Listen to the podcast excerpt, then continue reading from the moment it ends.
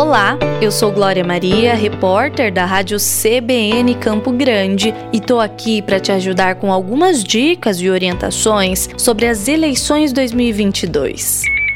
Durante o domingo, dia de votação, o consumo de bebidas alcoólicas em todo o estado está proibido em bares, restaurantes, conveniências, lanchonetes, hotéis e demais estabelecimentos comerciais e similares. Conforme portaria da Corregedoria Eleitoral do TRE estadual, o consumo também está vedado em locais abertos ao público.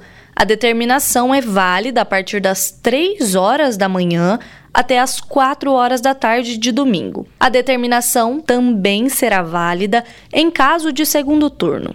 O descumprimento da determinação acarretará em crime de desobediência e aqueles que demonstrarem publicamente estado de embriaguez cometerão contravenção penal com penalizações previstas em lei.